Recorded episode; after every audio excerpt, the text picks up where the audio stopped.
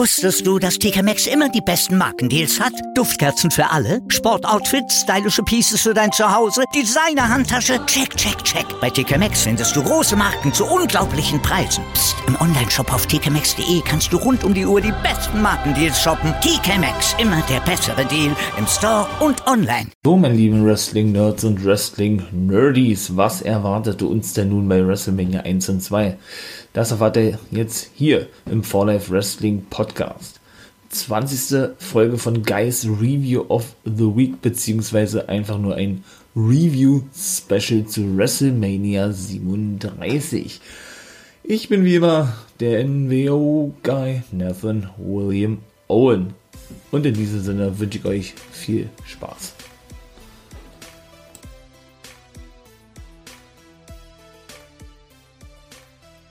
So, mein Lieben, geht also los. Ich habe echt die Befürchtung, war, dass es nicht so lange wird. Also ich muss ganz ehrlich sagen, ich habe ähm, ja WrestleMania logischerweise, ne, habt ihr fast erwartet, denke ich, oder? Gesehen. Und zumindest beim ersten Mal schauen war ich enttäuscht gewesen, muss ich sagen. Vom ersten Tag. Der zweite Tag war geil, muss ich sagen. Also ich fand den zweiten Tag besser, auch nach dem zweiten Mal schauen. Da war denn schon wesentlich besser gewesen mit Tag 1.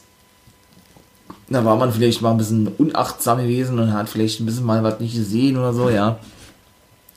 Kann ja auch mal alles vorkommen. Ja, in diesem Sinne muss ich sagen, war trotzdem Tag 2 besser, aber Tag 1 war dann doch nicht so schlecht, wie ich es als erstes in Erinnerung, in Erinnerung hatte oder es als erstes gesehen hatte, ne? Na, dann kommen wir doch mal gleich dazu. Ich werde keine Matches äh, irgendwie jetzt hier, jetzt hier so ähm, nicht nachsprechen, aber ne, wiedergeben, wie ich es sonst normalerweise mache. Da, da versuche ich mich jetzt auch schon immer ein bisschen kürzer zu halten, denn nur so diese Hauptaktion rauszufiltern, mag ich jetzt nicht, das würde viel zu lange dauern. Ich spreche jetzt einfach so, wie, wie, wie, wie, ja, ähm, wie mir die Zunge gewachsen ist, sagt man das so? Ihr wisst, was ich meine. Ja, und in diesem Sinne knall ich jetzt einfach raus. Freestyle. Ja. Erstes Match. Da muss ich wiederum sagen, Drew McIntyre gegen Bobby Lashley um den WWE Championship.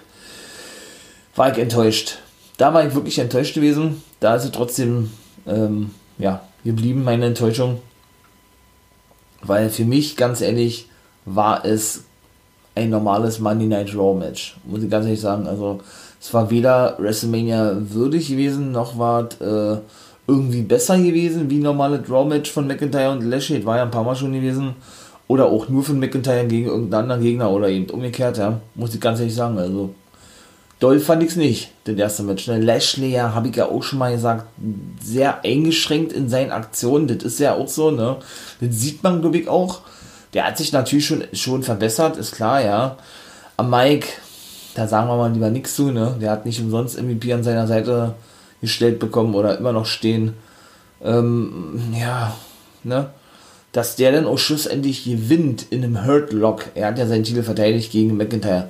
Hätte ich nie im Leben mit gerechnet. Muss ich mit dazu sagen, aus dem ganz einfachen Grunde, ja, es war natürlich, um mal vielleicht doch zwei, drei Aktionen nennen zu können, die, denn doch wieder diese normalen Aktionen, ne, von Claymore Kick bis, keine Ahnung, was da nicht noch alle die gewesen ist, äh, von Bobby Lashley, denn ja, die ja, Running Power Slam oder was, und dann schlussendlich hat er im Hurtlock aufheben, weil er kurz weggedöst ist, ich glaube, so war ja.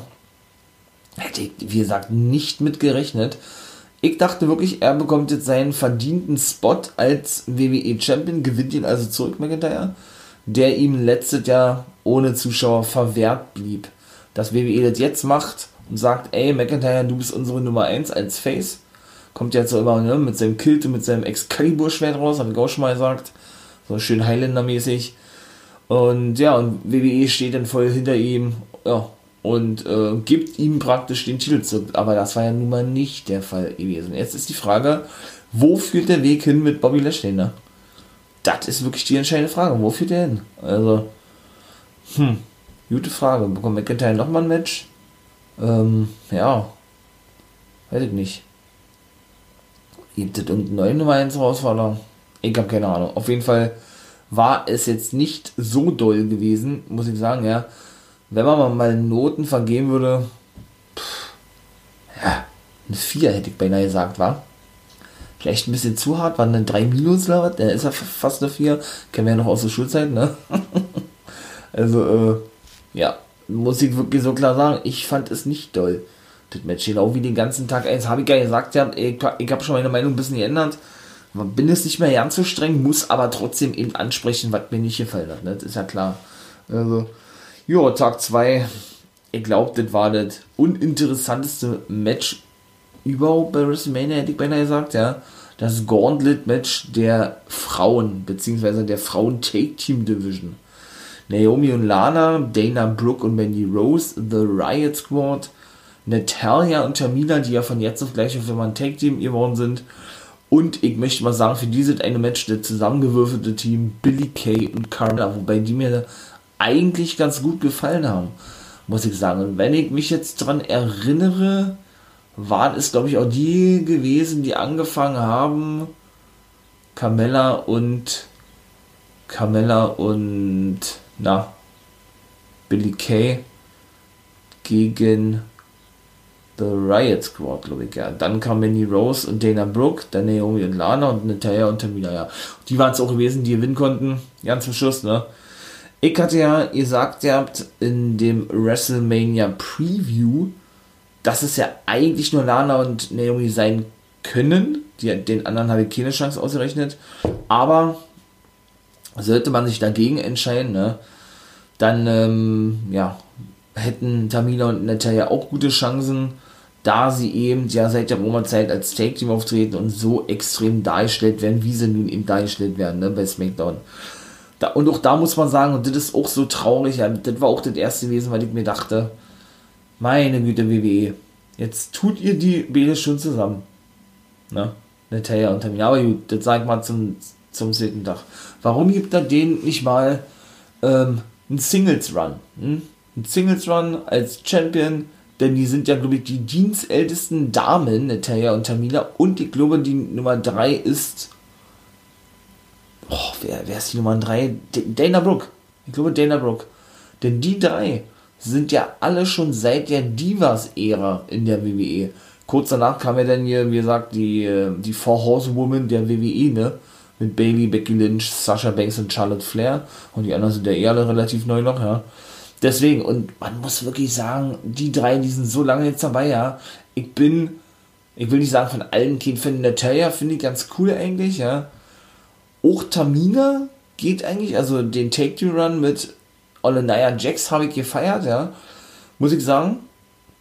Ähm, aber so an sich auch, ne, viel mit Verletzungen zu kämpfen, ja, die, die gute Tamina was man da auch gesehen hat, trägt das immer eine Schiene, glaube ich, ja. Und das Outfit, ey, furchtbar, wie, also, was ist denn das für ein Outfit, was die, was die da trägt jetzt, ja? Das passt ja überhaupt nicht. Das habe ich ja auch schon mal gesagt, ne? Ganz schlimm. Also, also ich finde auch, dass dann wirklich auch alle zusammenpassen muss, ne? Ich meine, so als Take, die machen so keine schlechte Figur, weil sie eben durch die Erfahrung haben irgendwo, ja. Und sich eben wahrscheinlich auch schon so lange kennen in Matches gegeneinander und äh, vielleicht auch mal miteinander, ich aber nicht mehr, in irgendwelche Mixed-Take-Teams oder so, ja. Aber da muss doch dann trotzdem auch das andere stimmen, oder? Outfit, ähm, ja, und so weiter und so fort. Ne? Also, und das ist eben nicht der Fall da gewesen, bei weitem nicht. Also, und die größte Schande ist ja eigentlich die, ähm, dass keine von den drei Damen bisher den WWE Women's Championship gewinnen durfte. Nicht mal eine Natalia Neidhart, das muss man sich mal vorstellen, ja. Also, das ist einfach nur, einfach nur traurig, muss ich, muss ich wirklich sagen. Das ist für alle drei traurig. Und gerade würde ich sagen, obwohl, obwohl das ja auch irgendwo, irgendwo ja, nicht gerecht ist, ne, ist es gerade für Natalia am traurigsten. Weil die hätte für mich schon lange Championess werden sollen oder müssen. Ich glaube, Dana und Tamina hatten eine einzige Chance auf den Titel gehabt oder was. Also von daher, naja, auf jeden Fall sind sie ja zusammen, wahrscheinlich auch dahingehend, dass sie so lange äh, wohl in der WWE sind, dann dachte WWE sich, jo, wir sind mal schlau und packen die zusammen in ein Take-Team, ist meine Vermutung. Die konnten schlussendlich, wie gesagt, auch gewinnen, ne? Tamina und Natalia und ja, so hatten, somit hat man also die Nummer 1 Herausforderer auf die Take Team Champions am zweiten Tag. Auf eben Shayna Baszler und Nia Jax. Reginald war übrigens nicht zu sehen gewesen bei keinen Tagen. Schade eigentlich, auf den habe ich mich schon gefreut in diesem Women's Take Team Match. so, weiter jedes. Äh, das dritte Match, muss ich sagen, war das beste der ganzen WrestleMania. Da bin ich wiederum absolut steil gegangen, wie ich immer sage, absolut begeistert gewesen, ja, da hat mich absolut abgeholt. Cesaro gegen Seth Rollins. Was war das für ein geiles Match, ja, für WWE-Verhältnisse. Man hat ja nur mittlerweile mitbekommen, ne, bin großer Cesaro-Fan, für mich der beste Wrestler in der WWE, nicht Entertainer, Wrestler in der WWE. Natürlich mit seinen ganzen alten Ring of Honor Kollegen gefolgt, die ja auch alle sehr eng befreundet sind, ne eben selber Seth Rollins, äh, Daniel Bryan, Kevin Owens und ähm, Sami Zayn, you know. Wo, wobei ich dann, glaube ich, als Nummer 2, wenn ich nennen müsste, danach schon Daniel Bryan nennen würde. Ne? Und alle anderen drei teilen sich dann 3, 4 und 5, wo immer die auch dann landen, landen würden. Ähm, habe ich mich mega mäßig gefreut. Ich habe es ja wie in seiner Preview ihr hofften angesprochen gehabt, dass Cesaro gewinnen darf und der durfte wirklich gewinnen. WWE hat es nicht so gemacht, wie, wie auch schon bei anderen Pay-Per-Views war oder eben bei WrestleMania, wo du denn gehofft hast, dass der gewinnt, weil eigentlich am meisten Sinn macht. Und dann kommen wir aus nicht so eine dumme Niederlage oder einfach nur so ein dummer Kurt Stomp, ein dummer Spear von Reigns, ein dummer F5 von Lesnar und die gewinnen, verteidigen, wie auch immer, denn doch ihre Titel oder gewinnen dann einfach auch so das Match, wo du dir dann, wie ich ja schon mal sagte, vom Kopf ihr fasst hast und einfach den Kopf geschüttelt hast und sagtest, was äh, dieser Bullshit jetzt eigentlich, ne? Aber war nicht der Fall. Zum Glück, auch Lesnar war mal nicht zu sehen, finde ich selber überhaupt nicht traurig. Auch ein Goldberg war nicht zu sehen. Finde ich jetzt auch nicht traurig, habe ich aber auch nicht erwartet. Weil ich mal so ein Goldberg darf ja eigentlich für die WWE bei WrestleMania nicht fehlen. Er hat ja nun schon, er hat ja nur zwei Matches im Vertrag stehen pro Jahr. Ich glaube, eins hat er schon, war. Dann heben sie sich das andere bestimmt für Saudi-Arabien auf oder für Ende des Jahres. Saudi-Arabien wird dann definitiv dabei sein, wenn sie dann wieder veranstalten würden. Dann kriegt er eben seine extra Kohle dafür ein oder zwei Matches und ist ein Dude, ja. Also, ähm, ja, wie gesagt, Cesaro konnte wirklich gewinnen und ich habe mich so gefreut für den, ja. Da war ich auch nicht alleine, habt ihr bestimmt mitbekommen, ne? Äh, die Fans sind ja so steil, ja, einfach nur, ja. Cesaro 40 Jahre alt geworden jetzt und hatte sein erstes Match bei WrestleMania in einem Singles-Match, also als Singles-Competitor, ja. Sonst immer nur in irgendwelchen belanglosen Matches dabei. Take Team vor vier Jahren mit den Hardy Boys, wo sie gleich die Titel verloren nach ein paar Minuten. Ich hab's natürlich gefeiert, weil die Hardys ja zurückkommen. Großer Hardy Boys Fan natürlich auch, ne?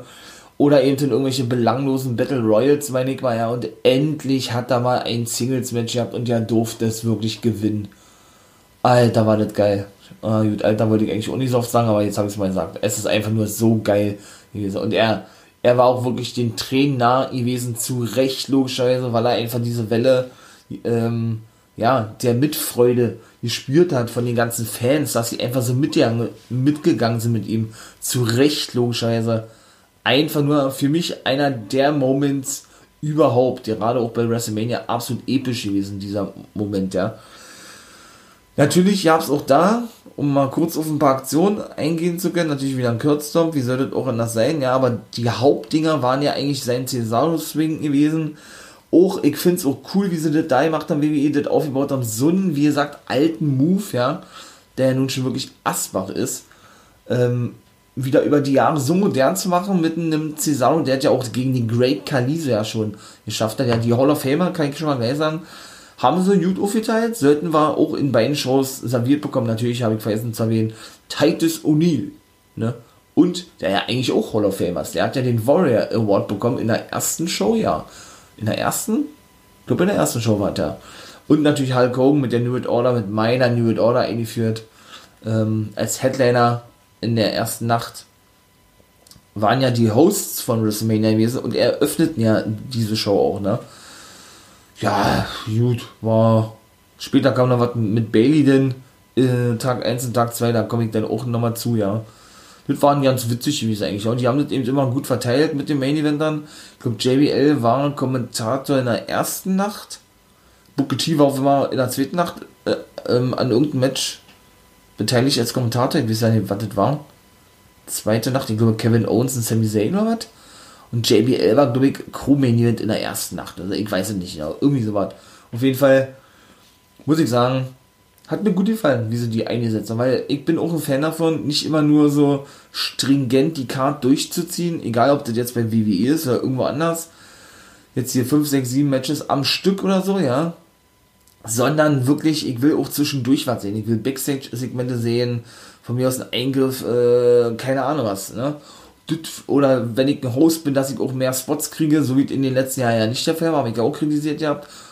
Und in diesem Fall hat das für mich gut gepasst. Also, Hogan und Titus, wie gesagt, waren ein paar Mal danach zu sehen, war für mich auch schlüssig gewesen. Die ganzen Segmente waren witzig gewesen und wenn die Wrestler auf der Karte nicht gebuckt sind, dass man die dann eben äh, mit in einzelnen Segmenten, ja, dort äh, mit reinbuckt, die dann dort zu sehen sind. In dem Fall Bailey finde ich total legitim. Die müssen von mir aus nicht immer alle ein Match haben bei WrestleMania. Also ich finde es ich find's ja nicht mal so schlecht, muss ich sagen. Ich kenne auch einige, die finden sowas nicht so gut von meinen Wrestling Buddies, ja, die sagen immer, nee, sie wollen immer nur Matches serviert bekommen, keine Zwischensegmente oder sonst was.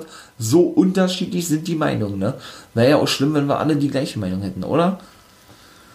So, ähm, wo war ich gewesen? Ja, Cesaro Swing, ich glaube 23 Stück waren es gegen Seth Rollins gewesen. Absoluter Rekord, haben sie gleich gesagt. Obwohl ich mich aber da nicht ganz, ganz darauf einig, ähm, obwohl ich da nicht ganz d'accord gehen würde mit denen, ich glaube, der hat sehr schon gezeigt.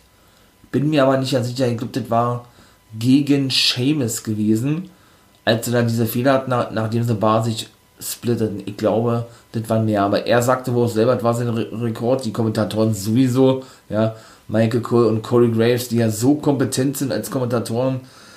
Also, wenn man die kommentieren hört, manchmal, ja, da fässt man sie auch vom Kopf. Also, egal. Das ist nicht das, Thema jetzt, die Kommentatoren. Ähm, jo. Der hatte schon acht gezeigt ja beim ersten Mal, hat er irgendwie abbrechen müssen, weil sein Arm wie er dann hat. Hat er natürlich gut gesellt gehabt, ne?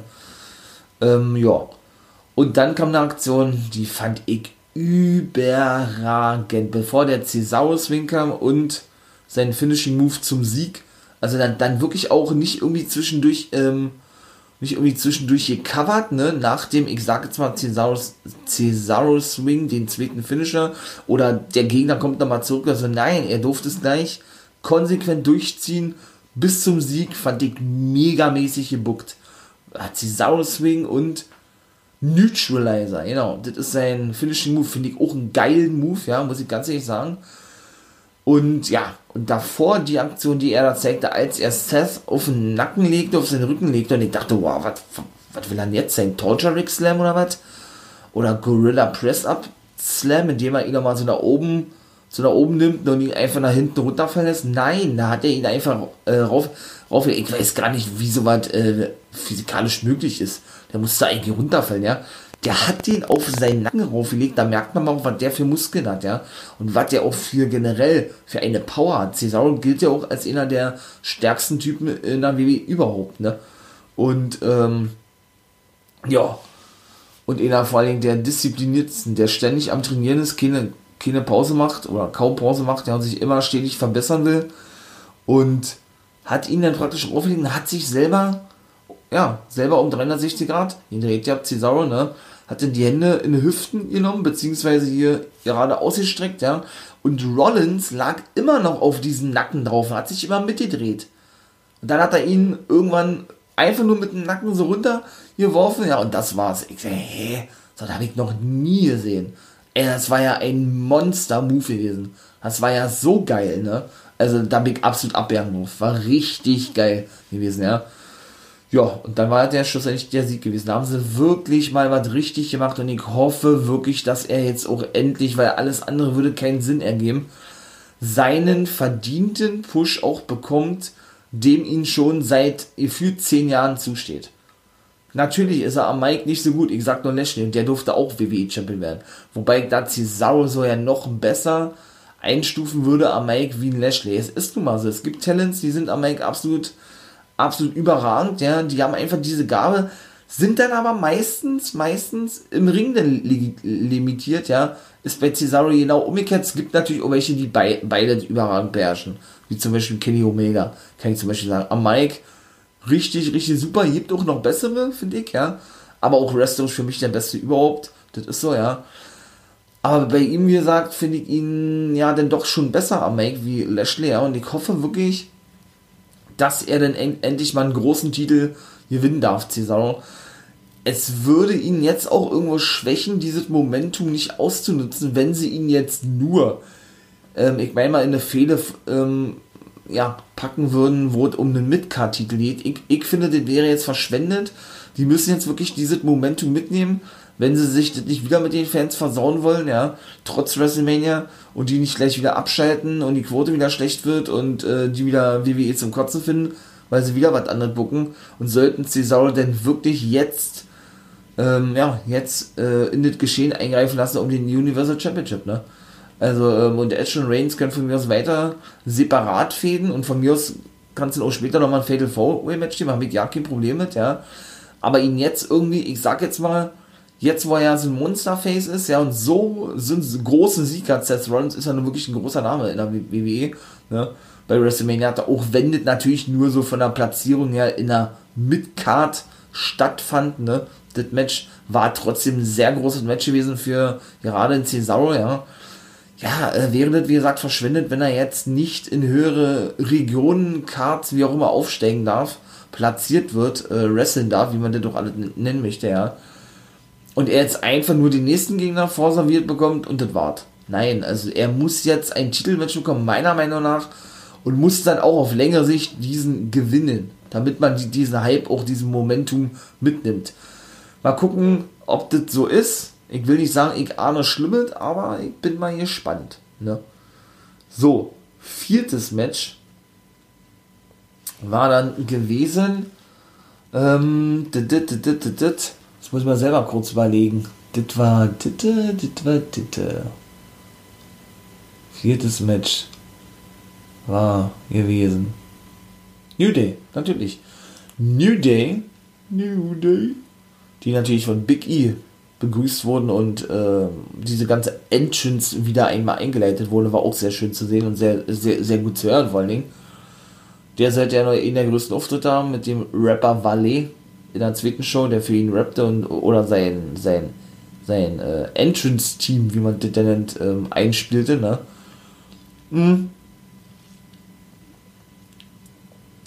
Die hatten ein Match gegen AJ Styles und Omos. Für mich eines der, der schlechtesten Matches von Styles überhaupt. New Day sowieso und schwächsten überhaupt. Also, das Booking an sich okay, hat man fast erwartet. Ne, ich hatte ja, ihr sagt, ihr habt, dass ich denke, dass Styles einen anderen Take-Team-Partner hat, ne? Und Omos, äh, weil er das Match eben, eben äh, abwertet, was auch jetzt der Fall war, war fast abzusehen gewesen, ja, nicht an dieses Match teilnehmen wird.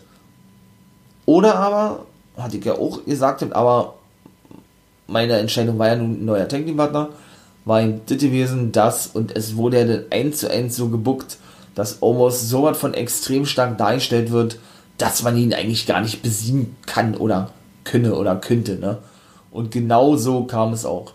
Für mich ist es nachvollziehbar irgendwo, ja, mit Owens, aber wertete und ja, passte auch irgendwo. Vielleicht muss man sowas auch mal zeigen, ja, das ist richtig. Aber irgendwie hat er das Match trotzdem abbewertet. So, weiß ich nicht. Also, hat mir nicht wirklich zugesagt, muss ich sagen, ja ja, was soll man sagen, das Match ging auch nicht, auch nicht lange, ne? Da sind natürlich neue Team Champions geworden, alles andere hätte mich auch gewundert, habe ich ja auch gesagt, dass sie definitiv, egal welche Szenario, Szenario eintritt, sie definitiv die Titel gewinnen werden. So war es eben auch gewesen. Äh, Omos und Styles, nachdem Omos dann reinkam, was geil gewesen ist, war, dass Styles mal versucht hatte zu wechseln, das aber nicht wirklich gelang und dann aber allerdings ich glaube, Xavier Woods war auf Abstand halten konnte und dann, bevor er wechseln konnte, guckt der praktisch zu, zu Xavier Woods und so eine Art, haha, siehst du, ich hab's geschafft, ich werde jetzt dann wechseln. Und dann wirst du dein blaues Wunder erleben. Und hat dann immer so hämisch gegrinst gehabt. Dann hat dann erstmal schön gewechselt mit Owens, den reingekommen und gesagt hat, oh ja, oh ja, darauf habe ich lange gewartet, hat er gesagt. Ja, hat dann die einfach zerstört, ne? aber wirklich zerstört. Also die haben halt gar keine Chance gehabt, ne? null. Und äh, ja, hat er denn da auch so ein Great Khali Gedächtnis-Finishing-Move ausgepackt, wie man der auch heißen mag, indem er praktisch so ein Double-Hand-Joke-Stamp zeigt, habe ich ja schon mal gesagt, ja. Und und ähm, und er dann den guten Omos doch mitteilte, ey, Omos, hat er so gezeigt, ja, stell mal deinen Fuß drauf. Als, als Pin, sozusagen. Hat er auch gemacht, ja, 1, 2, 3, Kid, nein, 1, 2, 3, das war's. Also, ja, das war dann also die Sache mit den World Tag Team Titeln. Hm. Na gut, gehen wir mal weiter, würde ich sagen, wa? Dann kam ja, äh, Match Nummer 5, genau.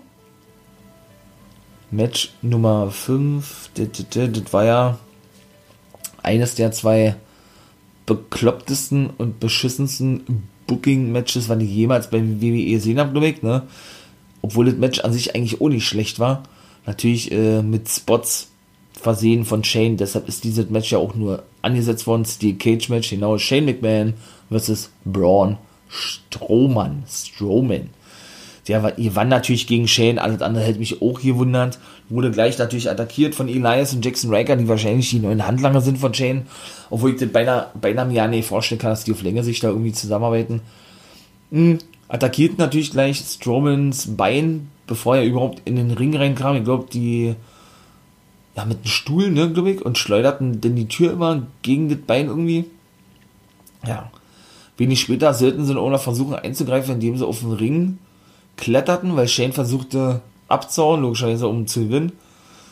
Und die hatten ihn dann irgendwo schon an der Hand und Strowman rannte dann einfach gegen, gegen, ähm, gegen den Stahl, gegen das Stahlgitter, ja, und die beiden flo flogen dann praktisch nach draußen, so. Naja, und dann ähm, waren sie eben, dann waren sie eben, ähm, na, Shane zeigte dann erstmal noch sein,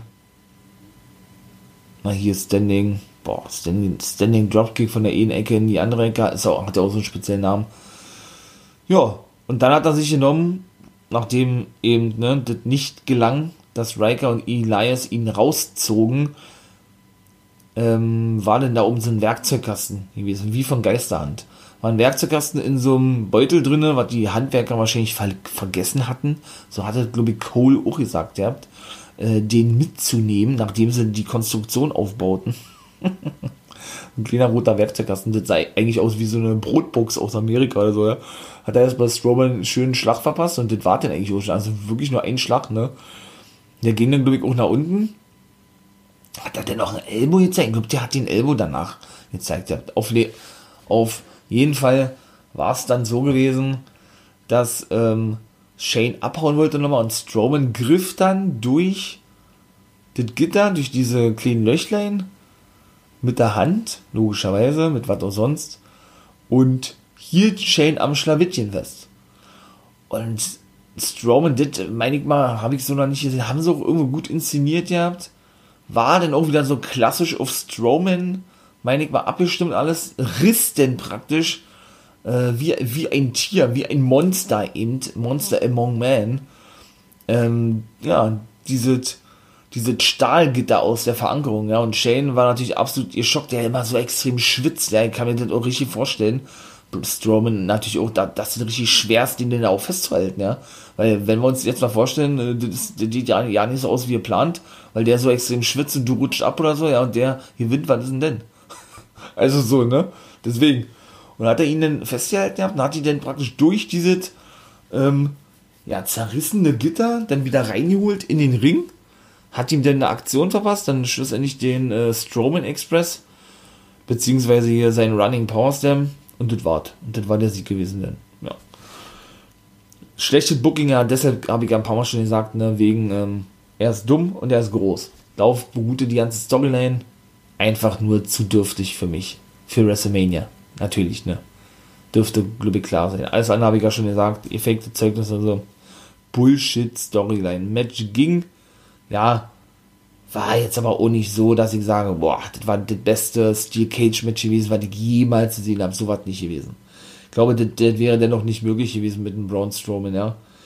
Nun gut. Dann sind wir ungefähr fertig mit Tag 1.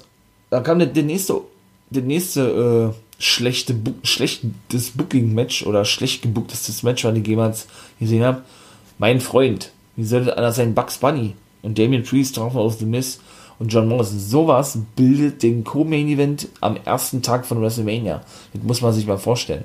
Im Jahr 2021. Also, wisst ihr Bescheid, ne? Wo die WWE angekommen ist mittlerweile. Ähm, aber wie gesagt, ist ja Top-Merch-Seller, Top, äh, was ist egal, was er nicht noch ist. Ja, er gehört jetzt auch zum WWE-Universum als richtiger Superstar. Die Superstars, wo ihr sagt, kann ich mir ehrlich gesagt ja nicht vorstellen, war. Aber gut, ich will jetzt hier auch nicht ständig shooten. Ich muss wirklich sagen, oder was der ständig shooten, ist ja nur, die, nur meine persönliche Meinung, die ich da kundgebe. Und ich denke auch, ich bin da nicht alleine mit dieser Meinung. Aber gut, selbst wenn, dann ist es nur so. Ähm, muss ich da ganz ehrlich sagen, ich hätte aber auch nicht gedacht, war, dass der so eine Aktion zeigen kann. Muss ich natürlich auch loben, ganz ehrlich. Viele sagen ja, das ist der beste Auftritt eines Celebrities im Ring gewesen. Da muss ich widersprechen. Ich sage nein. Er war nicht schlecht, wirklich.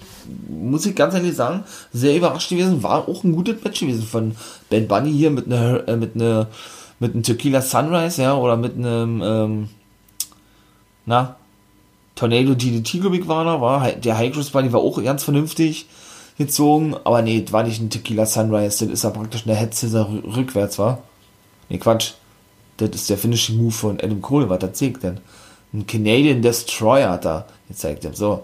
Und, ähm, ja, der hat schon einen guten Eindruck hinterlassen, muss ich ganz ehrlich sagen. Sie haben natürlich auch gewonnen, das habe ich ja schon wochenlang eben auch schon in den ganzen Reviews gesagt, war eigentlich auch genauso, ne, so klassisch WWE, genauso wie geht vorher gesagt hatte, Miss ist dafür da, um sich hinzulegen, gegen eben so ein ja, so ein Celebrity Bad Bunny für mich generell, egal ob es Miss und Bunny ist oder ob es, ich sag jetzt mal, William Shatner wäre, der nun nachträglich noch als Celebrity 2020 in die Hall of Fame aufgenommen wurde, genau wie 21 Celebrity äh, Ozzy Osbourne.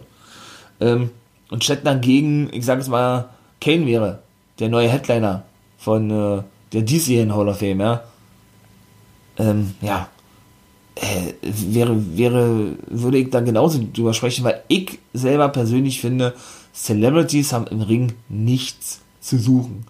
Wenn sie mal natürlich, ähm, wenn sie mal natürlich da generell rauskommen und eine Promo halten oder wie mit Trump damals, mit dem tollen, mit dem tollen Donald Trump damals, ähm, muss ich mich jetzt noch zusammenreißen, hier nicht zu fluchen, ne?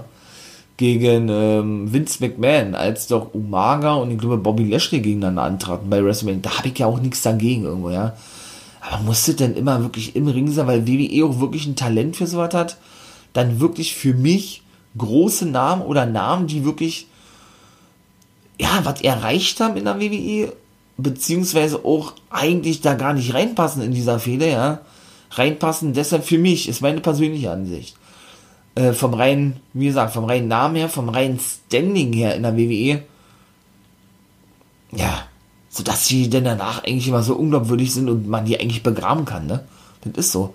Und dass sie sich hinlegen musste, war klar gewesen eigentlich, ja. Der hatte zuvor noch den WWE-Titel gehabt, das darf man nicht vergessen, auch wenn das natürlich alles anders geplant war, das ist schon klar. Aber Fakt ist, ne, und das ist einfach mal der Punkt, er war davor noch WWE-Champion. Und der muss sich dann für einen Bad Bunny bei WrestleMania hinlegen? Hallo? Also, klar, der macht das mit, der ist WWE verbunden, der ist lange eher WWE, obwohl man das über Big Show auch gesagt hat, ja. Und so weiter und so fort. Der ist da wahrscheinlich am verwurzelsten von allen, würde ich beinahe sagen, ja. Aber trotzdem, also muss man sowas mit Sumse missmachen, ob man ihn mag oder nicht, ist ja dahin, ist, ist ja zweitrangig, ja. Also ich finde, man muss sowas nicht mit ihm machen.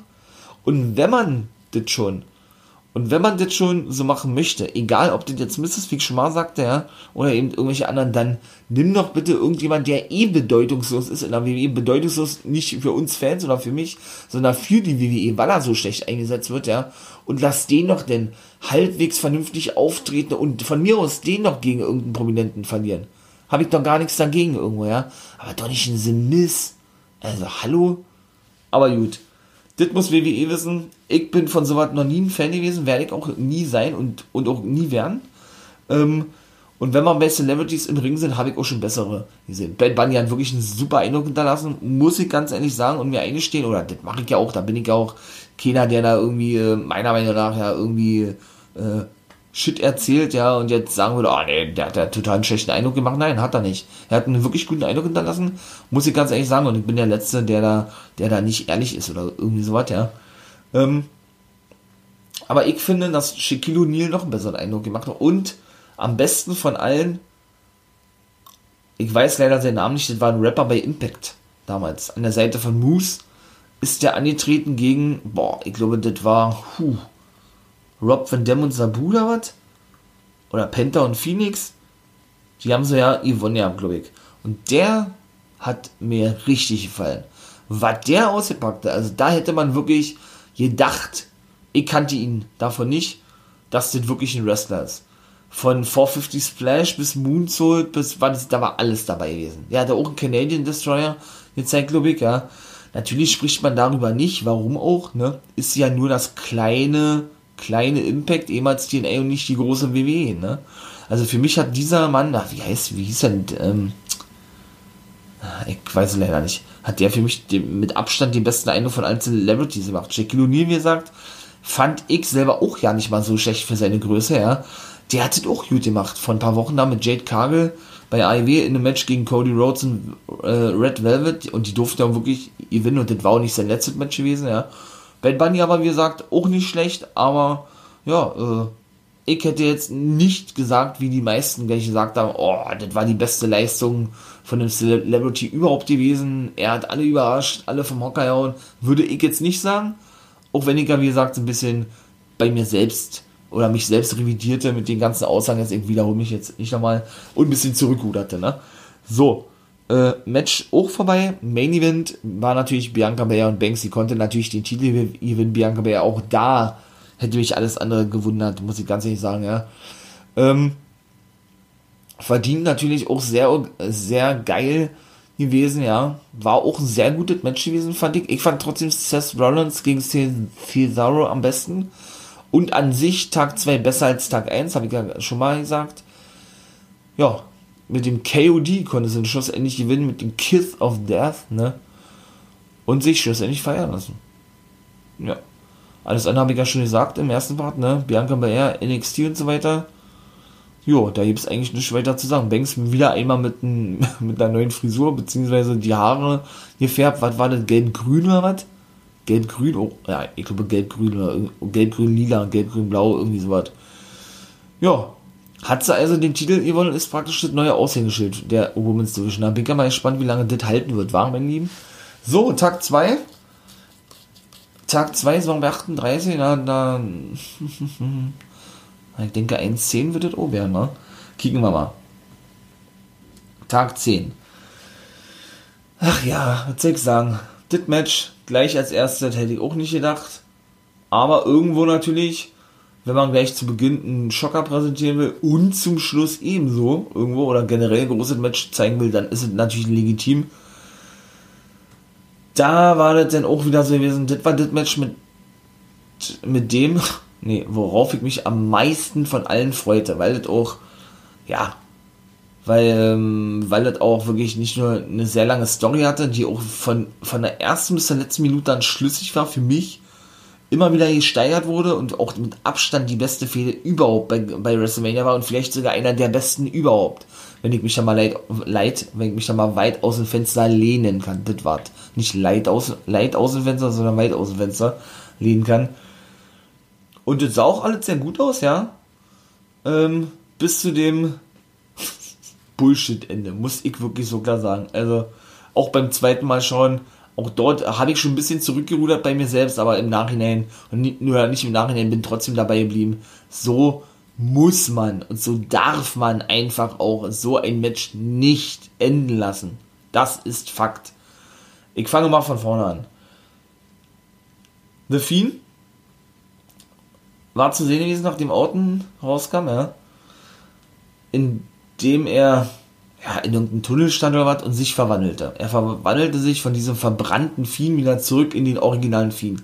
Sollte praktisch dargestellt werden, um es mal kurz zu sagen über die ganze Zeit, dass er praktisch, äh, ich sag jetzt mal, die Macht hat, ne, trotzdem er so verbrannt wurde und er zurückkam durch Alexa, ähm, ja, sich wieder in den normalen Fiend verwandeln kann und er praktisch nicht sterben kann. So.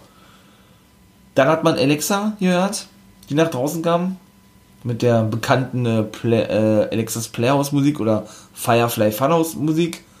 So, dann stand da auf einmal eine überdimensionale große ähm, Spielbox bestiegen, beziehungsweise ich sage mal Spieluhr, Spielbox, genau.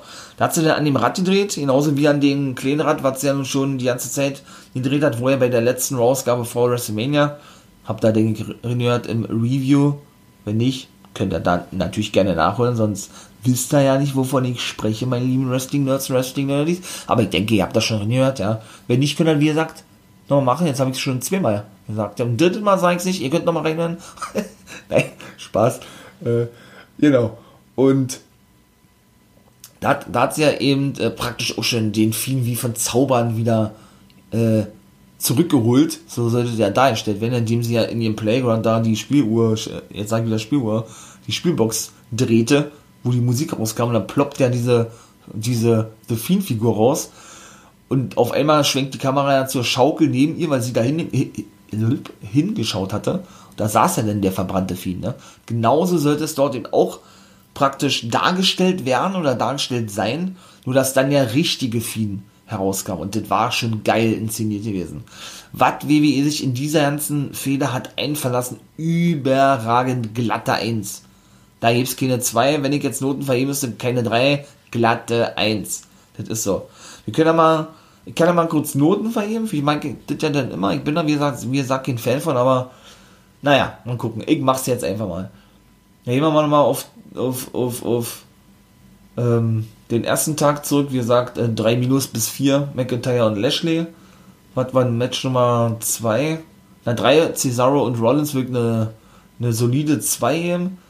Dann danach das Match würde ich auch nur eine 4 geben, wie gesagt, ja, Omos und Styles gegen New Day. Ähm, fünftes Match, was war das denn? Jetzt habe ich das schon wieder vergessen. So, zweites war das Grounded Match, ja, das würde ich auch eine 3 Minus geben. Äh, 5, Genau, sieben Matches waren es an beiden Abenden gewesen. Fünf, sechs und sieben. Was war das jetzt? Äh, Co-Main Event mit Bugs Bunny und so. Gut, da wiegt eine 3. Main Event auch eine sehr solide 2. Mit Rollins und Cesaro das beste Match gewesen. Das eben noch einen kleinen Ticken besser. Und was war jetzt das andere Mensch? Das dritte? Kevin Owens und Sami Zayn? Nee, das ist jetzt am zweiten Tag. Was war denn das Mensch? Nee, das war ja Rollins und Dings. Und das vierte Match? Oder war der Take Team. Fünfte war Strowman und Shane, genau. Ja, da will es auch eine 3. So, und in diesem Match, eigentlich Storyline 1, der Ausgang hier 6. Ist so. Also, so kann man einfach dieses Match nicht abschließen. Das geht einfach nicht. Also, und da war eben so gewesen, alles Bombe gewesen, ja, der Fiend kommt eben raus durch diese, ja, äh, durch den Drehen von, von Alexa, ne, ähm, durch diese, oder ja, durch das Drehen von Alexa an diesen überdimensionalen äh, Drehverschluss, Drehknauf, wie auch immer, kommt er eben raus als der eigentliche Fiend, ne, springt dann auf Orten von da mit einer High Cross Body und das Match geht los, ne. Also erstmal muss ich sagen, das Match war nicht doll, ne. Zweitens, das Match war sehr kurz und drittens, der Ausgang war Bullshit. Also, das muss man so klar sagen. Da war die Inszenierung größer als das eigentliche Match, ne?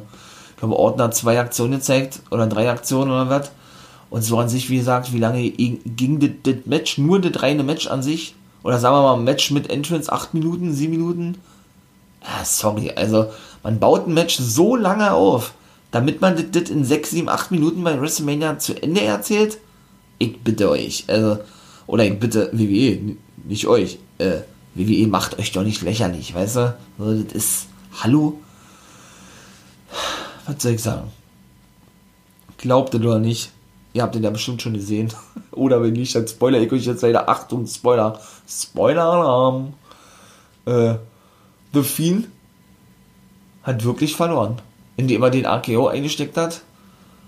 Ja.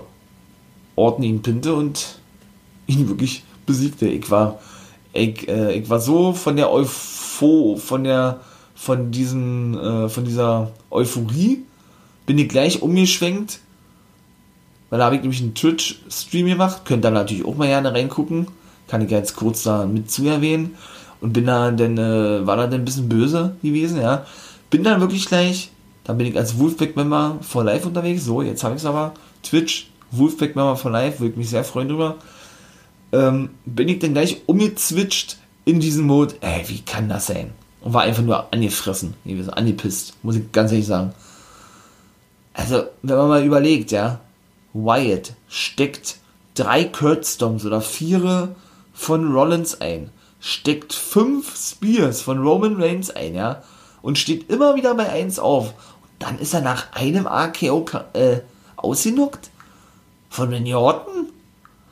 Also ich meine das sollte ja so dargestellt werden und das war, oder, oder das wurde ja auch, auch gut irgendwo dargestellt im Sinne von, dass eben dieses Überraschungsmoment oder dieser, obwohl der eigentlich dieser ist, würde aber dieses Überraschungsmoment, ähm, weil eigentlich, weil wohl das Überraschungsmoment ist, warum weiß ich nicht, für mich der falsche Artikel davor, aber ist auch real, ähm, denn schon irgendwo glaubwürdig verkauft würde von Wyatt, dass er eben so weit von überrascht ist, dass äh, mit dem, was da passierte, da komme ich jetzt, jetzt gleich zu, dass er eben gar nicht mehr reagieren konnte, dass er den AKO frisst und dann verliert. Aber generell kann man sowas einfach nicht zeigen. Sowas geht einfach nicht. Das hat für mich die ganze Story so kaputt gemacht, ja. Also das ist einfach nur, und wo führt sie jetzt hin? Das ist die Frage, ne?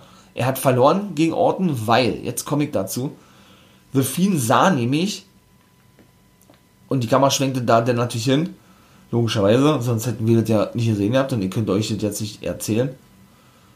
Schwenkte dann hin, eben auf diese Geschenkbox, auf diese Spielebox, wo ja der Fiend rauskam. Und da saß dann die gute Alexa Bliss. Verwandelt und wirklich aus ihr, so sollte es dargestellt sein. Das sah aus, als wenn sie hier so ein, so ein, boah, was ist das hier? Kein, so ein Collier trägt oder was? So wie Sailor Moon? wie Sailor Moon. So ein so ein Collier trägt, ja, wo dann eben so eine schwarze Suppe rauswirft. Siehe eben das, was sie mit Randy Orton schon gemacht hat, zwei, dreimal, ne? Und The Fiend da so geschockt war von und so überrascht war von, dass er sich eben den AKO einfing und verlor. Was hatte damit auf sich? Weil danach war der vorbei gewesen. Meine Vermutung ist, dieses schwarze Zeug, diese, diese, ich sag's mal, Black Mist, ja, was ja eigentlich aus Japan kommt, ne, Great Muda und so weiter, Könnt ihr natürlich auch mal gerne erinnern, ne? Wrestle Kingdom sag ich nur, da habe ich ein bisschen drüber gesprochen. Und auch in einigen anderen Folgen, wo war es gewesen? Ich glaube auch meine erste Rückblick, da bin ich, glaube ich, mal auf den Great Mutter eingegangen. Ähm, ja, wie geht das jetzt weiter? Ist Alexa Bliss, so wie viele wohl irgendwie annehmen und die Fehler vorbei ist mit Orten und vielen, also ich, ich würde sagen, die ist nicht vorbei und ich würde es auch als absolut dämlich empfinden, muss ich sagen, wenn die Fehler so enden würde, ja. Für die meisten ist es so dargestellt worden, oder die haben es so verstanden, dass Alexa Bliss gegen The Fiend turnte. Hab ich ehrlich gesagt gar nicht so wahrgenommen. Ich hab's ehrlich so wahrgenommen. Also als erstes habe ich mir gar nichts gedacht, ja. Ich war einfach nur überrascht, geschockt gewesen, dass er verloren hat. Muss ich ganz ehrlich sagen, ja. Im Nachhinein beim zweiten Mal gucken, dachte ich mir so, was hat mit dieser Suppe auf sich? Ich dachte denn eher, dass sie praktisch eher so sich nicht kontrollieren kann und ihre Dominanz White gegenüber zeigen möchte, weil sie ja nun eigentlich diesen, diesen, diesen aktiven Part schon seit Wochen einnimmt und die eigentlich diese Führungsrolle einnimmt und ja eigentlich komplett das Blatt gedreht und gewendet hat und sie ja jetzt eigentlich diejenige ist, die das Sagen hat, meine ich mal, ja. Und sie dann praktisch zum Ausdruck brachte mit diesem, mit diesem Herunterlaufen dieser Suppe über ihr Gesicht wie stark sie doch eigentlich ist. So sollte das für mich dargestellt sein. Und Fiend so überrascht war, dass Bliss praktisch so was anwendet oder so, ja, dass er eben das nicht kontrollieren konnte und eben dadurch verloren hat. So würde ich es jetzt sagen. Zweite Möglichkeit ist die, dass sie sich jetzt dadurch, durch dieses Herunterlaufen der Suppe, entweder schon verwandelt hat oder aber demnächst verwandelt wird in Sister Abigail. Sister Abigail nennt, nennt ja The Fiend den Finishing Move, sollte ja schon vor so langer Zeit als reale Figur debütieren. Ich war oder ich bin, ich bin generell ein sehr großer Bray Wyatt Fan. The Fiend für mich eines der geilsten Gimmicks, was ich jemals gesehen habe. Vielleicht bin ich da auch zu übertrieben oder äh, andere lachen mich jetzt aus oder Ich lehne mich weit aus dem Fenster. Für mich persönlich eines der besten Gimmicks, was ich jemals gesehen habe, war eben auch schon großer Fan gewesen von The White Family, von seiner Familie, beziehungsweise von ihm selber und auch dort, wie sie dort schon alles inszeniert haben, ja. Mit äh, diesen ganzen Vignetten, wie sie angekündigt wurden, wie sie immer wieder sich zurückzogen, um sich neu zu sammeln, so möchte ich es mal sagen, ja. Dann, ähm, dann da auch in ihrer Hütte und all sowas, ja. So ein bisschen Marilyn Manson-mäßig, äh, Quatsch, äh, Marilyn Manson nicht, äh, so Manson Family-mäßig, so. Und das war einfach episch, das war einfach geil gewesen, ja. Da war das für mich schon ein großer Fehler gewesen, dass Wyatt verlor gegen den Undertaker. Er hätte für mich die Serie brechen sollen, wenn nicht sogar müssen. Damals schon beim ersten Mal. Und ja, und da war ich eben schon ein großer Fan gewesen von, die, von der ganzen Inszenierung, ne, rund um Bray Wyatt und was ist egal. Und da war eben schon die Rede gewesen, dass Sister Abigail irgendwann ihr Debüt geben wird. Es kam ja nie dazu, wie wir mittlerweile wissen. Da hat man sich so viel geile Storylines ausgesponnen, ja, und es kam nie dazu. Und jetzt haben sie den Grundstein gelegt für mich. Und wenn sie nicht verbocken, dann haben sie den Grundstein, wie, wie gesagt, dahingehend gelegt, dass es jetzt endlich mal soweit ist und wir wirklich in Form von Alexa Bliss Sister Abigail zu Gesicht bekommen. Natürlich muss man dann auch sagen, muss eine komplette, eine komplette äußerliche Verwandlung von Alexa Bliss stattfindet. Das dürfte, glaube ich, klar sein. Also man dürfte sie jetzt nicht so zeigen, das würde wieder sehr unglaubwürdig rüberkommen, meiner Meinung nach. Wenn man sie jetzt weiter so zeigt, blonde Haare, dann ihr, ne, vielleicht auch ein bisschen düster mit ihrem Make-up da oder mit ihren verwischten schwarzen Tränen und so. Äh, nee, finde ich denn auch falsch. Also, wenn, dann muss man sie jetzt wirklich auch als diese düstere Sister Abigail darstellen. Von mir aus natürlich schwarze Haare, äh, ja, so, ja, so einfach böse, so, so extrem krass darstellen, wie man das mit den Viehen gemacht hat, auch eben als verbrannten Viehen, ja, so dass es für mich einfach sonst unglaubwürdig wäre. Und dann aber auch irgendwo Sinn ergeben würde, weil sie dann praktisch als Sister Abigail, als diese starke Figur, als diese, als diese führende Figur irgendwo in dieser Fehde, Bray, Bray Wyatt praktisch zurechtweist oder in seine Schranken verweist, weil sie so mächtig ist.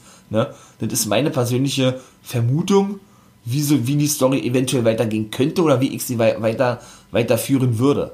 Dass sie dann praktisch darstellt, ist sie ja auch wirklich die Schwester von The Fiend. Wer weiß es denn, ne? Laut Storyline. Dass sie dann wirklich klar macht, ey Bray, pass, Bray, pass auf, ich habe das Sagen hier, ich habe dich zurückgeholt von den Toten, in Anführungszeichen, jetzt muss ich es gerade wieder sagen, seht ihr, und du hast die Fälligste zu machen, was ich dir auftrage und nicht, und ich habe nicht das zu tun, was du mir sagst, ja. Noch geiler wäre natürlich, und dann ist es auch, nee, Schluss mit dem ersten Match, wo was wirklich allen Dingen die Krone aufsetzen würde, was aber am meisten von allen Sinn machen würde, ist die Tatsache, dass es einfach auch an der Zeit ist, nicht nur, dass wie gesagt Bliss jetzt auch optisch eine komplette Ver Verwandlung kriegt, sondern eben auch äh, selbst eine Maske, eine Maske trägt, eine Maske an sich nimmt, äh, vielleicht, vielleicht ihr Gesicht sich dahingehend so verwandelt, wie immer die das auch darstellen, Make-up, keine Ahnung, äh, ne, dass das so aussieht, als wenn sie eine Maske trägt. Dass sie praktisch das weibliche Pendant zu Fiend wird. Alles andere, ne, so, das wäre so das oberste Ding, was WWE eigentlich zeigen muss, meiner Meinung nach. Nicht kann, sondern muss, meiner persönlichen Meinung nach. Ja, das ist das, was ich dazu zu sagen habe. Deshalb ist dieser Ausgang für mich eigentlich Bullshit. Wenn man aber diese Sachen mit betrachtet, was ich gerade sagte, ich will nicht sagen, ergibt es Sinn, aber ist es irgendwo nachzuvollziehen. Das war so gleich, das, was ich gerade sagte, meine Vermutung, als ich es beim zweiten Mal gesehen habe. Den, aber nur den zweiten Tag, ne?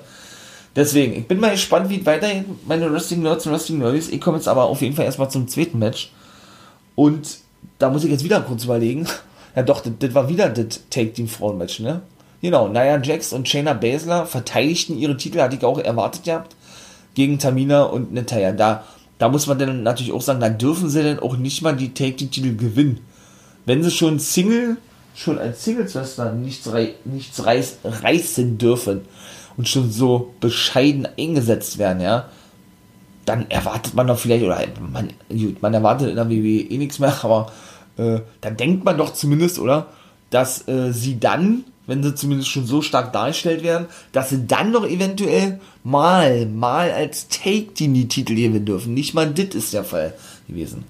Ja, es war auch nicht schlecht gewesen. Ich hab, ich hab erwartet gehabt, dass die hatte ich auch in der WrestleMania Preview Episode gesagt habt, weil ja, weiß ich nicht. Die sind zwar auch ein zusammengewürfeltes Team und da wird es auch früher oder später eine Fehde geben zwischen ihm Basler und der guten Nia Jax, wie ich immer sage, die, der guten Nia Jax. Aber dennoch, weiß ich nicht, die fallen mir irgendwie. Irgend, irgendwie gegen mit denen d'accord, ich, ich finde die irgendwie cool als, als Take-Team. Und der hat sich aber auch erst so entwickelt, weil ich auch nie gedacht hätte, dass sie so lange Champions sind. Ja, sind sie jetzt erst zum zweiten Mal geworden und dass sie vor allen Dingen auch so dominant darstellen. Da war die ja auch schon in der ersten Episode, sagte er. Hätte ich im Leben nicht mit gerechnet. Ich dachte, das ist so, ein, so eine vorübergehende Kombo für einen Monat. Lass es zwei Monate sein und dann ist das vorbei. Aber nein, das geht ja jetzt schon so lange zwischen den Beinen, ja. Jetzt natürlich mit Reginald bekommt es halt noch ein bisschen mehr Würze. Naja, entdeckt jetzt ihre Gefühle so ein bisschen für Reggie oder hat das schon so ein bisschen, Shayna ist ein bisschen angepisst, ja. Und da ist auch Streit vorprogrammiert, logischerweise, mehr als es eh schon der Fall ist. Und dann wird wahrscheinlich auch der Titelverlust deshalb durch so eine Story ähm, zustande kommen, definitiv. Und dann wahrscheinlich auch eine Rivalität, wer denn auch mal der Facepot sein wird, kann ich mir eigentlich gar nicht vorstellen, dass einer dann Facepot spielen wird. Sondern kann man auch mittlerweile vorstellen, dass es wirklich ein Heel gegen Heel Match dann geben könnte oder irgendein Facepart wird dann, dann mit eingeworfen, vielleicht der Women's Champion, ich weiß es nicht. Ne? Lassen wir uns auch da mal überraschen. Ja, war nicht schlecht gewesen, das Match. Ja, keine Ahnung, äh, Match auch 3 Minus, hätte ich jetzt gesagt, ja. Drittes Match, und da bin ich jetzt richtig, auch ein gutes Match, also gut, ja, mit gut ist immer so, ne? Was ist ein gutes Match? Also, man kann natürlich WWE nicht vergleichen mit New Japan oder anderen Ligen, aber für WWE-Verhältnisse war es war es gut gewesen. Auch ein Bullshit-Booking gewesen für mich. Sami Zayn gegen Kevin Owens ist der dritte Match. Aber es war jetzt auch nicht schlecht gewesen. Für mich allerdings nur too much. Too much dahingehend, dass ich jetzt schon so oft gesehen habe, Sami Zayn und Owens. Sie sind überragende Wrestler, gar keine Frage. Aber so eine dahergeklatschten Matches, und das war es nun mal bei denen gewesen, und das war auch beim Gauntlet-Match gewesen möchte ich einfach auf der WrestleMania-Card oder auf der Road to WrestleMania nicht sehen und schon gar nicht eine Fehler, die erst drei Wochen davor aufgebaut wurde. So war das ja gewesen, gefühlt, wie aus dem Nichts, ne? Hat Sami Zayn auf einmal was wieder gegen seinen alten Take-Partner, weil sein Kamerateam da irgendwie stunk macht oder, äh, ja, die letzten Dreharbeiten verbotscht, so sagt das einfach mal, ja.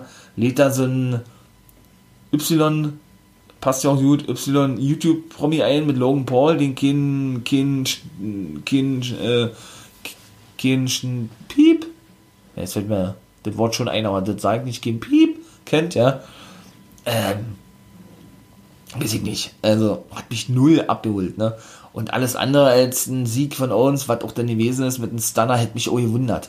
Der gute Logan Paul kam dann drin, hat auch noch einen Stunner abgekriegt, ne?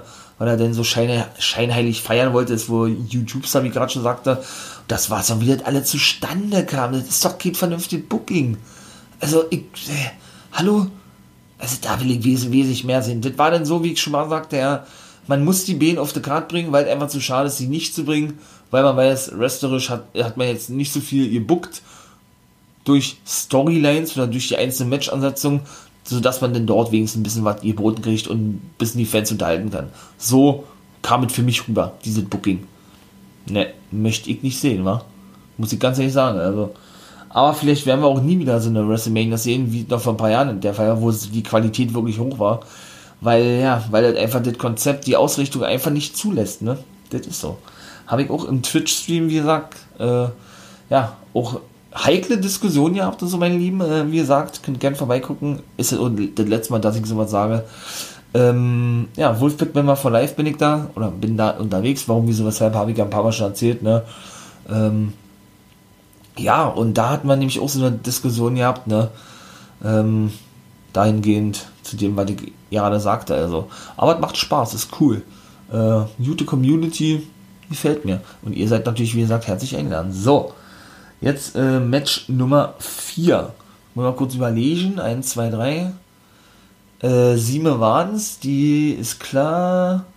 4, 5, 6 ist auch, nee, 4, okay, gut. Ja, das sind äh, United States Intercontinental Championship Matches. Das waren eigentlich nur Titelmatches in der zweiten Show gewesen. Ähm, das erste United States, ne? Riddle gegen Sheamus. Da war ich komplett falsch. Sheamus ist ein neuer United States Champion. Hätte ich nie im Leben mit gerechnet. Ähm, auch so ein kurzfristig zusammengestecktes äh, Match, zusammengeklatschtes Match. Das muss man auch da so, da so klar sagen. Ja, das ist so. Ähm, aber wrestlerisch ansehnlich, ne? Riddle, super Wrestler, immer ja Mixed Martial Arts Fighter, Seamus, okay, auch mehr als solide, auch wenn der auch teilweise zu übermäßig gebuckt wurde, ich bin ja da überhaupt kein Fan von sowas, ähm, muss man noch sagen, ja, und das sollte ja wirklich ein Bro-Kick sein, für mich kam es eher rüber, äh, wie so ein, wie so ein Running High Knee oder irgendwie sowas, ja, es, es sollte ja wohl ein Bro-Kick sein, als Riddle, und das, das war ja dann auch der Sieg gewesen von Seamus, und er sich auch verletzte, Riddle, der blutete nämlich aus dem Mund danach, äh, praktisch einen Lying Moonsault zeigen wollte und dann eben den Bro-Kick abbekam. Für mich sah aus wie ein Running Knee, wie er sagt, okay, gut, dann haben sie, weil sie denn sagten, äh, das war ein Bro-Kick gewesen, okay, kann ich auch mitleben, ja. Wie gesagt, äh, das zum Beispiel war ein solides Match gewesen. Ja, das hätte ich jetzt auch eine gute 3 gegeben, ja, wenn, wenn man sowas sagen kann. Also sowas, okay wenn man denn das so kurzfristig buckt und so halbwegs, halbwegs vernünftig, dann kann ich damit leben, meine ich mal, ja. Ähm, das nächste Match war dann in der Continental Championship Match, war ich auch falsch gewesen. Big E gegen Apollo Crews. Hm. Habe ich auch gesagt, ihr habt an sich finde ich die Feder auch geil, war eigentlich auch sehr kurzfristig gewesen, das Match, das muss man auch so klar sagen. Also, man soll ja die Matches nicht 6, 7, 8 Monate im Voraus ausbauen. Das, das sagt ja überhaupt nicht, ja. Nur drei, vier Wochen im Voraus. Also ich finde es selber zu dürftig, muss ich ganz ehrlich sagen. Aber dennoch muss ich sagen, war nicht nur das Match gut gewesen, äh, auch geile Aktion dabei gewesen. Das, das war ja ein, uh, wie war denn das Match gewesen? Äh, Drum Ropes Match, ein Nigerian Drum, ein Nigerian Drum Ropes Fight Match, glaube ich, so nannten die das, ja. Ähm, da konnte man sich ja nicht, ja nicht, ja nicht was drunter vorstellen. Überall um Ring drumherum standen Utensilien, ich sag jetzt mal von seinem Stamm sozusagen, ja, ohne das irgendwie ähm, ab, ähm, obszön oder böse meinen zu wollen, ja, diverse Pauken und ein Tambourin hier und so weiter und so fort, ja, ein Tisch und was ist egal, ja. Und dann setzten die natürlich als Waffe ein. War eigentlich, wenn man so sieht, ein, ähm, nicht Fort Scott Anywhere Match, sondern war eigentlich so ein Street Fight Match oder sowas, ja. Ähm, da muss man sagen, Match war gut. Ausgang überraschend, aber auch gut. Kann ich auch sehr mit leben. War, so ja, würde ich sagen, an diesem Abend bis dato das beste Match. Lass mich mal kurz überlegen. Sami Zayn habe ich gesagt. Das auch. Äh, zwei, sowieso, eins. Ja, Ausgang 6, habe ich ja gesagt. So an sich. Storyline 1, Fiend und Orton. Ja doch. Also Resto, bis dato hätte ich gesagt, war das das beste Match gewesen zwischen Big E, der nun groß Auftritt hatte mit Wally, ne, mit dem Rapper Wally und eben äh, Apollo Crews, ja. Einziger, wenn, oder den einzigen Kritikpunkt, den man da äußern kann und auch äußern muss, meiner Meinung nach, habe ich auch schon gesagt, ist eben der Akzent-Dialekt von Apollo Crews. Jetzt auf einmal hat er einen Akzent und einen Dialekt und die kurze Erklärung war gewesen, ja, er habe ja zu sich selbst gefunden und er ist nun mal der Sohn des nigerianischen Königs ähm, und, und wolle sich, ja, könne und wolle sich jetzt auch nicht mehr verstecken. Und dementsprechend auch seinen Akzent nehmen. Das war die Erklärung. Das ist sehr mau, sehr dürftig, weil meiner Meinung nach muss man sowas als erste zeigen, wenn man ihn debütieren lässt, damit das auch wesentlich mehr an Glaubwürdigkeit ähm, diese ganze Geschichte mit sich bringt oder er, er eben doch wesentlich glaubwürdiger rüberkommt fürs Publikum. No, nicht wie lange ist Apollo in der WWE? Fünf Jahre, sechs Jahre und dann erst nach sechs Jahren auch komm, du hast jetzt mal einen Akzent. Äh, auch wenn das natürlich stimmt, dass er Nigerianer ist. Er ist ein Nigerianer, ja, stimmt. Genau wie der gute Jordan Omong Behin, den ihr ja nur besser kennt als Omos, auch der ist Nigerianer. Ähm, aber dennoch, weiß ich nicht. Warum habe ich gerade gesagt, ja, hätte man für mich äh, vielleicht nicht anders regeln können, aber ihn von vornherein irgendwie zumindest ein bisschen mit Akzent sprechen lassen müssen. Nun gut, war an sich wirklich geil gewesen, wie auch nach draußen kommen, nigerianische Krieger mit seinem Speer, finde ich auch geil, mit seinem Schal, Outfit geil, muss ich sagen. Und er konnte wirklich Big E besiegen. Hätte ich nicht gedacht, muss ich ganz ehrlich sagen. Ich war der Meinung, Big E verteidigt. Und doch, was da für Aktionen waren, ja. Wieder, ähm, ja, da hat er dann auf der Stahltreppe so ein, ich, ich sag jetzt mal, ein Jokes gezeigt oder was, eine Aktion auf jeden Fall.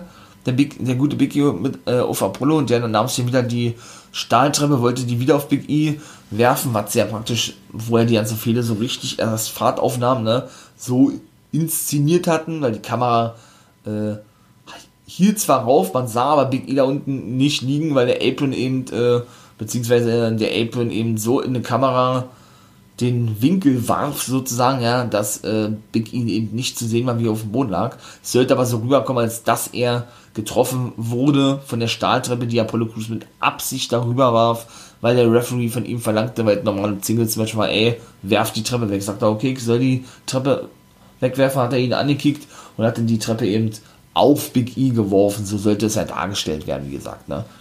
So sind ja alle zustande gekommen. Big E verlor das Match und das war einer der, der großen Überraschungen gewesen, habe ich megamäßig gefeiert. Also da muss ich wirklich sagen, Ausgang Bombe, richtig gut. Äh, Match an sich wirklich eine richtig gute 2, hätte ich ja beinahe gesagt, ja. Äh, doch, hat mir wirklich sehr gut gefallen. Genau wie Cesaro und Rollins eben. Da würde ich sogar gleichstellen, die beiden Matches. Auch wenn so vom reinen wrestlerischen her Rollins und Cesaro vielleicht wirklich noch einen kleinen, einen kleinen Tick besser gewesen ist, ja. Ähm, ja, kam dann nämlich der gute Dabakado nach draußen, verpasste den irgendwann so weit wie, ich sag jetzt mal so ein, ich sag jetzt mal so ein, ähm, ja, so ein, so ein Umaga-Schlag, ne, der hat ja auch mal seinen Daumen genommen und hat den da immer in, in den, in den Kehlkopf drin gedrückt, ne, und so ist das sein Gegner dann äh, immer ausgenockt gewesen, so dass er ihn dann covern konnte, ne, so ähnlich war es bei dem auch gewesen, nur dass der in der nigerianischen Soldatenuniform nach draußen kam. Auch das hatten wir ja schon gesehen, dass er ja eigentlich zwei Bodyguards hatte, ne? Der gute, ähm, der gute Apollo Crews oder zwei Soldaten, Söldner, wie auch immer, haben sie mehr zu gesagt gehabt. Und ich habe jetzt auch gehört gehabt, Achtung, Spoiler, das ist wirklich ein Spoiler jetzt. Äh, WWE hat sich den Namen schützen lassen, Commander Aziz oder Aziz, Azizi, wie man das auch aussprechen möchte. Und da wird schon vermutet, dass das sein Name sein wird. Dabakado kennt ihr eventuell noch von Raw Underground. Ich habe mal Raw Underground gesagt, nicht Lucha Underground. Ich habe das ja immer sehr gerne als Lucha Underground bezeichnet.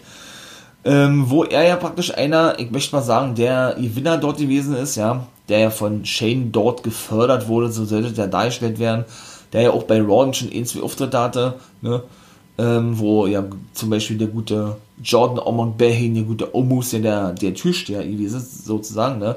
Und dann ja wieder diese ganze Fehde, dieses eigentlich super geil war, fand ich wieder et acta gelegt wurde bei Raw, ja.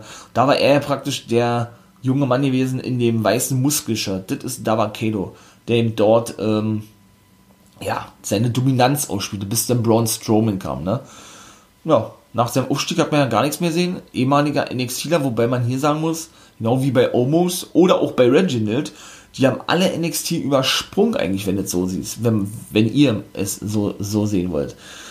Also er war nicht eines Mal zu sehen gewesen bei NXT, Omos auch nicht, Reginald, glaube ich, in zwei oder drei Backstage-Segmenten und ein Match und das war's.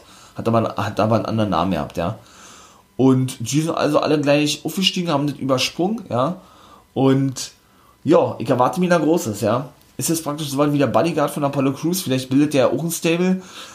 Bezug nimmt dann oder mit äh, darauf, dass ja nun eben zwei Soldaten ja auch mal zu sehen waren, ne? Lass ich mich mal ja überraschen. Da bin ich echt gespannt drauf, muss ich sagen, ja. Und zu ihm, zu Dabakelo, der jetzt wahrscheinlich nicht mehr so heißen wird, wie gesagt, ja, kann ich auch noch was sagen. Der spricht auch sehr gut Deutsch und der ist auch Nigerianer, zumindest hat er nigerianische Wurzeln ist aber ein gebürtiger Pole. In Polen geboren mit Nigeria nigerianischen Wurzeln väterlicherseits und spricht, wie gesagt, sehr gut Deutsch und ist äh, ein ehemaliger Footballspieler aus Dresden. Der hat in Dresden Football gespielt. Mhm. Richtiger Name, Babatunde Ayegbusi. Hört man ja am Namen, denke ich zumindest, wenn man da so ein bisschen affin ist mit, wo kommen Namen her, aus welchem Land, hört man das ja schon Afrika, in dem Fall Nigeria, Nigeria, ne? Ist ja auch ein, halt Nigerianer. Von daher macht, ist es für mich mehr als plausibel, dass der nicht noch rauskam und natürlich Apollo Crews zum Titel gewinnt, ja, sondern dass man ihn jetzt auch auf längere Sicht dann wahrscheinlich als sein Bodyguard, Take Team Partner, auch immer einsetzt. Ich feiere das, bin ich mal gespannt, ja, wie da weiterhin wird. So, und dann haben wir auch gleich 6 und 7. War dann natürlich Asuka gegen Rhea Ripley. Chromain Event, auch das war gut gewesen. Ripley hatte den Platz eigentlich eingenommen für, für Charlotte Flair, ne? Wo ja immer zwischendurch dann die Rede war, ja, sie hat Covid gehabt, dann hat sie bestätigt gehabt, nachdem er nun ihr Lebensgefährte Andrade entlassen wurde, ne? Der ja immer noch nicht irgendwo aufgetaucht ist, weil er hat ja keine No-Complete-Klausel in seinem Vertrag stehen gehabt. Wundert mich eigentlich, ja, weil das eigentlich jeder hat. Er hat es nicht gehabt. Bedeutet für diejenigen, die es nicht wissen, man darf nach einer Entlassung oder wenn man freiwillig oder wenn man entlassen werden wollte oder ähm, oder selbst gekündigt hat, obwohl in der WWE, glaube ich, so weit ja nicht gibt, äh, hat man eine 90-tägige No-Complete-Klausel. Man darf 90 Tage bei keiner anderen Wrestling-Liga weltweit auftreten, wird aber trotzdem weiterhin bezahlt. Das ist bei ihm nicht der Fall. Bedeutet, er kann sofort für andere Ligen auftreten, natürlich sofort für die Konkurrenz auftreten, sozusagen, ja. All Elite Wrestling, Ring of Honor, Impact Wrestling. Ring of Honor soll starkes Interesse haben, weil der gute Rouge, der aktuelle World Champion, ein sehr enger Freund von ihm ist und die beide schon bei CML, CMLL in Mexiko unterwegs waren, wo Andrade eben unter, unter einer Maske an, antrat mit dem Namen La Sombra. Und genau unter diesem Namen wird er auch wieder antreten, denn diesen Namen hat er sich nämlich schützen lassen, vor der Zeit. Und ja.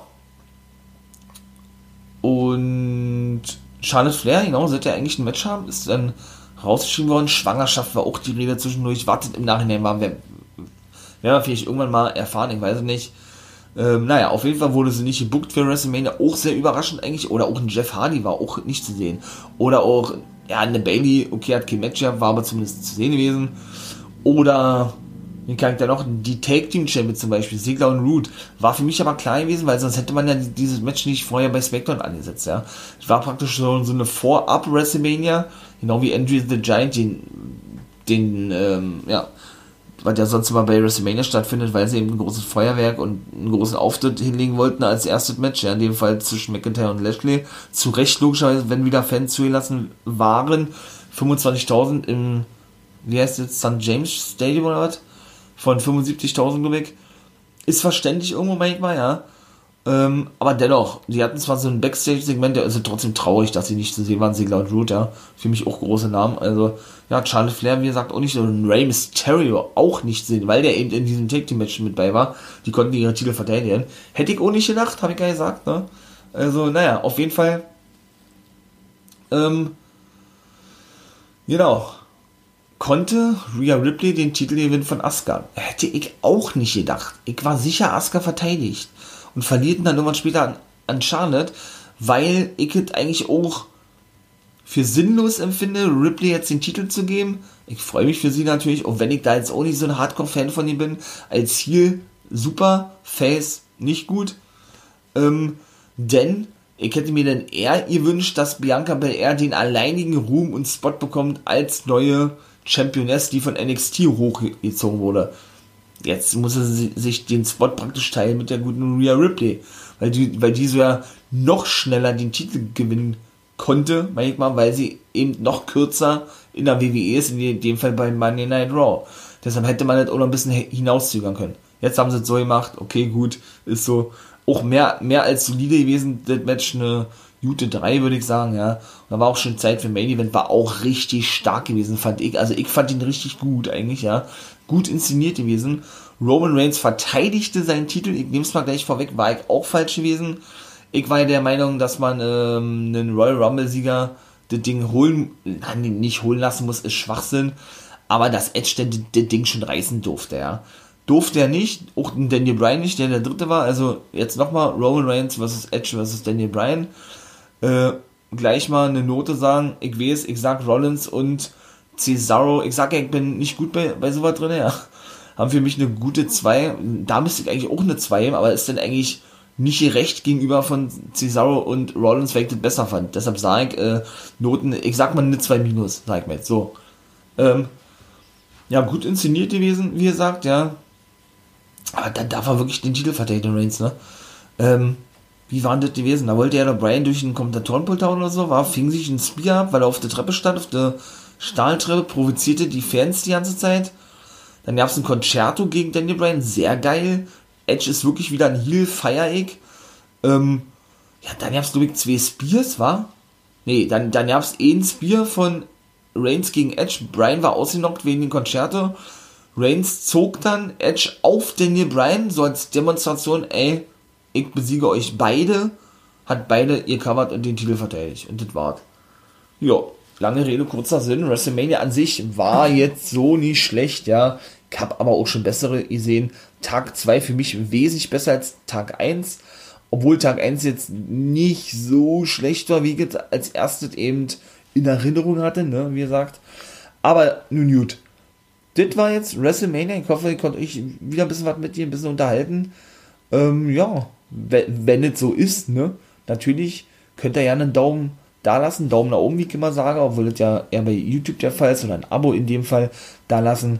Ne, Wäre natürlich geil, so unterstützt dann natürlich den For Life Wrestling Podcast, wenn ihr das natürlich möchtet und das ja alles noch ein bisschen professioneller wird, noch ein bisschen größer wird, noch ein bisschen, ja, ein bisschen, ähm, bisschen besser, vielleicht auch, ne, ist so. Also, ja, und äh, was soll ich noch sagen? Was soll ich noch sagen? Was soll ich noch sagen? Guckt doch gerne bei Insta vorbei, da knall ich ab und zu mal ein Video raus, war. Jetzt, jetzt wird mal wieder Zeit, ein bisschen Resting News zu bringen und so, ja. Äh, wie gesagt, auch gern bei Twitch, seid da herzlich willkommen. Ach, ich wollte es halt nicht nochmal sagen. Okay, gut, ich sage es jetzt nicht nochmal, ihr habt das Wort gehört, ihr wisst, was los ist. Und das ist dann auch ein schöner, ein schöner Abspann, ein schöner Satz für mich. Ihr wisst, was los ist, genau. Ich mache jetzt Feierabend, habt einen schönen Tag. In diesem Sinne, ne, too sweet und become a guy.